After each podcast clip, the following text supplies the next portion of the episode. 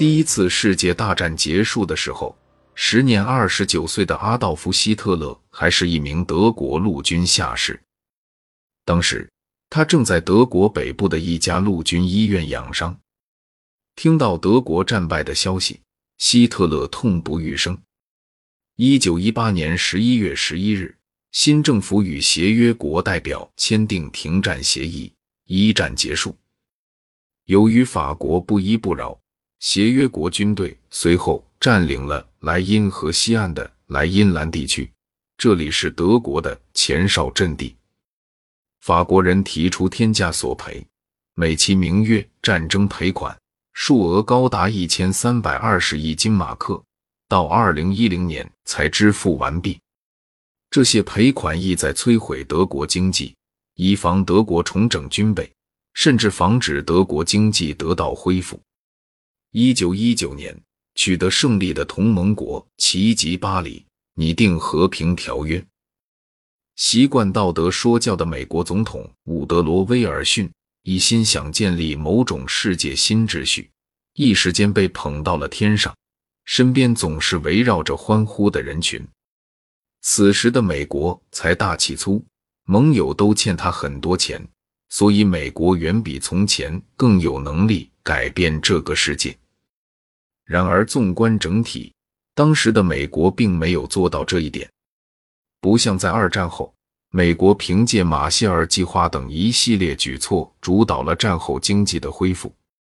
美国为国际贸易提供资金，鼓励欧洲国家放弃贸易保护主义，最终缔造了法国所说的三十年的繁荣。凡尔赛合约需要德国的配合来执行，这是合约中最不稳定的因素。一九一八年十一月，为了争取美国的同情。德国人使尽浑身解数来把自己打扮成为一个议会民主国家。在二十世纪二十年代初期，希特勒在整个德国获得了右派煽动家的名号。有一天，希特勒偶然混进了一个小团体的会议，这个小团体名为民族社会主义德国工人党。在那里，他发现了自己的杰出天赋——公众演说，而且。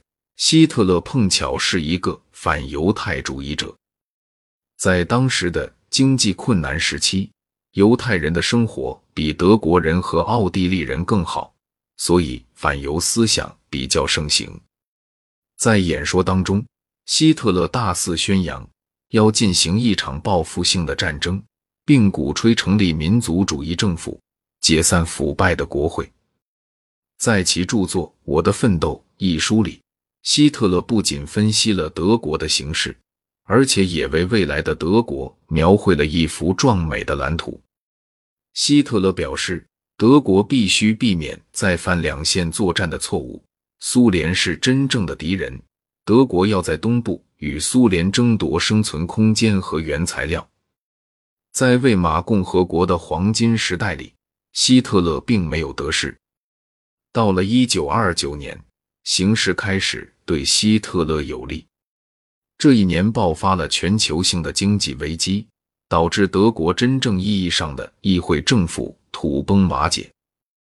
德国人把自己的悲惨境遇归结到外国人身上，他们也怪罪犹太人把钱财转移到境外。由于贸易收缩了三分之二，依赖出口的德国很快就出现了六百万失业者。一九三三年一月，经过与保守势力的交易，希特勒在痛苦且充满仇恨的气氛中成为了德国的总理。